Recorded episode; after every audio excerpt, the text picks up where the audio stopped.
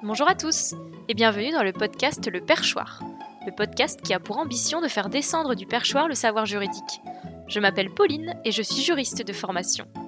Je vous retrouve aujourd'hui pour un nouvel épisode qui sera consacré au divorce et plus particulièrement de savoir si divorcer aujourd'hui en France, ça peut être plus simple qu'auparavant. C'est parti Le Code civil prévoit quatre types de divorce en France. Donc je vais les définir un petit peu tous les quatre et puis après on ira un petit peu plus euh, dans le détail. Donc le premier c'est le divorce par consentement mutuel. C'est le cas où les deux futurs ex-époux s'entendent sur la rupture du mariage et le juge des affaires familiales, qui est donc l'élément central en fait de l'ensemble euh, des divorces et qui prononce euh, les divorces, recueille ce consentement. Pour le deuxième divorce, c'est ce qu'on appelle le divorce accepté. C'est-à-dire que le principe même de la séparation, il est accepté par les époux et il ne peut pas être rétracté par la suite. Le troisième cas de divorce, c'est le divorce par altération définitive du lien conjugal. Ici, nous sommes dans le cas où un couple marié ne vit plus ensemble depuis plus de deux ans. Et le juge doit être là pour reconnaître que c'est le cas et ensuite prononcer le divorce. Le dernier cas de divorce, c'est le divorce pour faute. Celui-ci, il va être reconnu euh, comme tel lorsqu'il y aura une faute qui a été commise par l'un des deux époux ou les deux époux et qui rendent la poursuite du mariage impossible. Ça doit être un fait euh, très grave et euh, doit avoir été effectué de manière répétée et qui est contraire aux droits et, obligations qui incombent à chaque époux dans, dans le cours du mariage on s'est rendu compte que depuis quelques années, le nombre de divorces, il avait augmenté. Et comme tous les divorces doivent passer devant le juge aux affaires familiales, le délai de traitement de chaque dossier, il s'allonge. Et le législateur a voulu trouver une solution pour essayer, dans certains types de divorces, de pouvoir réduire euh, ce délai de traitement et de pouvoir ainsi, euh, entre guillemets, libérer les gens euh, qui savent qu'ils veulent divorcer et en fait, voilà, terminer en fait ce dossier-là. Donc en 2016, il y a une nouvelle loi qui a été créée, fin 2016, applicable à tous les divorces euh, à partir du 1er janvier 2017.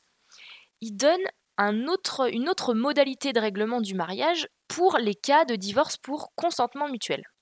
Ainsi, dans ce cas-là, comme je le disais tout à l'heure, les époux ils sont d'accord sur le principe de se, de se séparer. Et le législateur donne la possibilité à ses futurs euh, ex-époux de signer une convention qui prévoit le divorce le témoin privilégié de ce divorce-là, ce n'est plus le juge, c'est un notaire.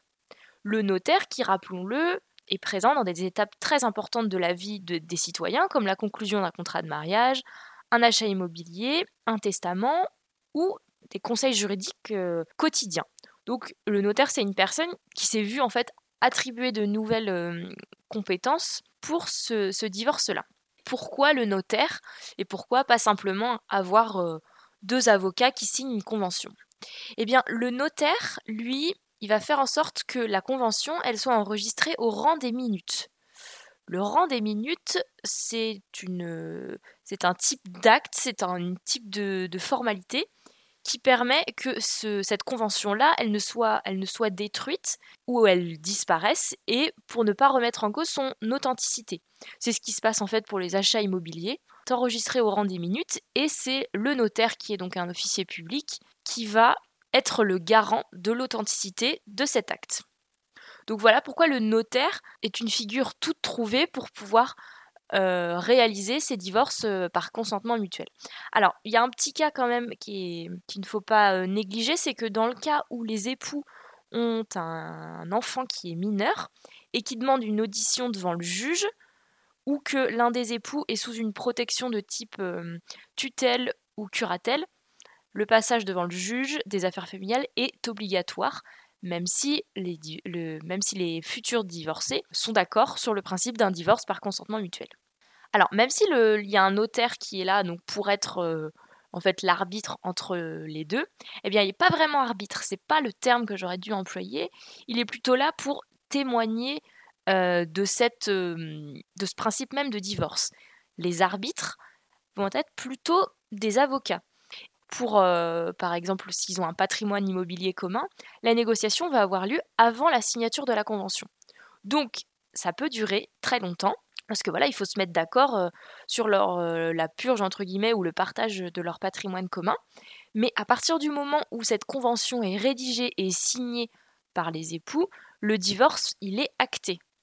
Donc, pour répondre en fait à ma, question, pour savoir si c'était plus simple de divorcer qu'avant, déjà, je peux dire qu'au niveau des procédures, oui, sur le papier, c'est plus court qu'avant. On fait rédiger une convention à l'aide de chacun de nos avocats, on passe devant le notaire et notre divorce, il est concrétisé.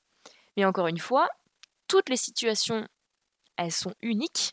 On ne peut ne pas s'entendre sur les modalités euh, du divorce. Donc ça peut prendre du temps.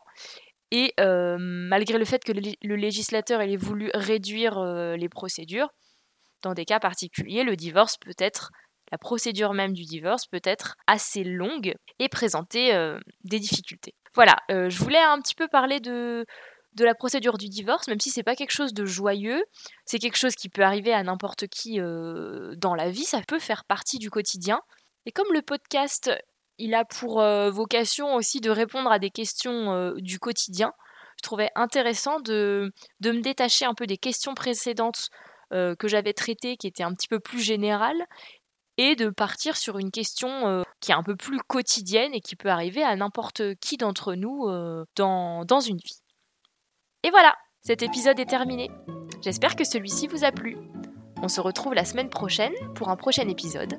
N'hésitez pas à noter ce podcast sur vos applis de podcast préférés pour m'encourager à continuer. Merci et à bientôt